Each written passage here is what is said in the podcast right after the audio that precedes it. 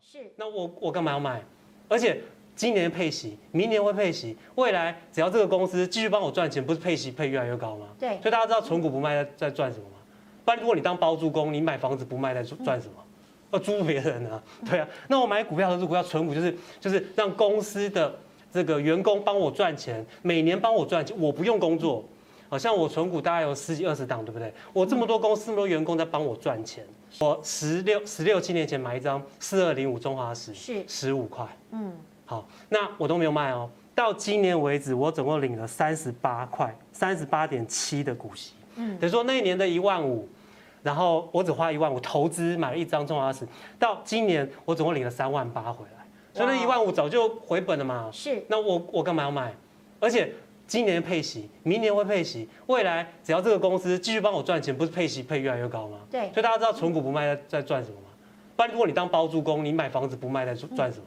要租别人啊？对啊。那我买股票和股票存股就是就是让公司的这个员工帮我赚钱，每年帮我赚钱，我不用工作。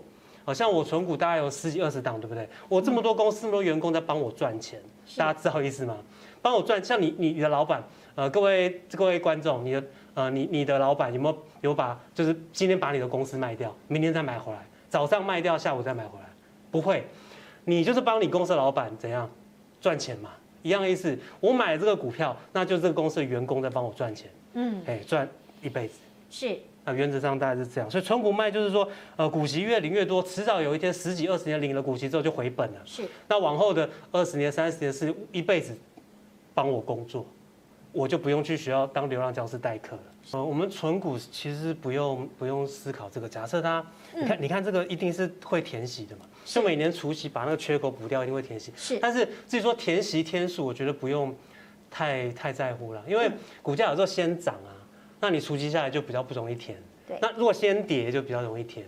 好，举台积电好了，台积电去年第四季配息，呃，两块，呃，应该是上个月配息。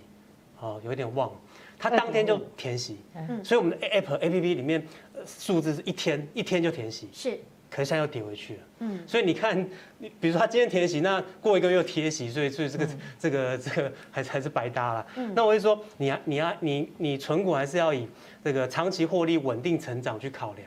那我们不是做短线，是存股，所以说它什么时候填息其实不重要，反正有跌就就是买。我们刚刚有提到的，就是说境外基金，因为它有配息的是比较多的哈。那其实最近几年来，就诚如我们刚刚讲的哈，一方面有些退休族他是需要新台币的，对，然后就台币又涨。其实你买的境外基金会相对会有一些损失，有些汇汇率汇差的损失。对对对，嗯。那所以有的人就是最近几年来，或者说最近以来哈，这个发行很热门，就是是透过 ETF 哈。那你不论是去买债券的新台币的计价的，或是那个，虽然都还是会有一些汇率的因素啦，哈，可是 anyway，就是你去买的时候，你是用新台币买，也不用考虑到一些汇率因素，的确是对有一些不论是退休族或是喜欢追求这个所谓有配息型的这种投资人，他是有一些他的帮助啊，只是说他的选择性相对哈比较少一点。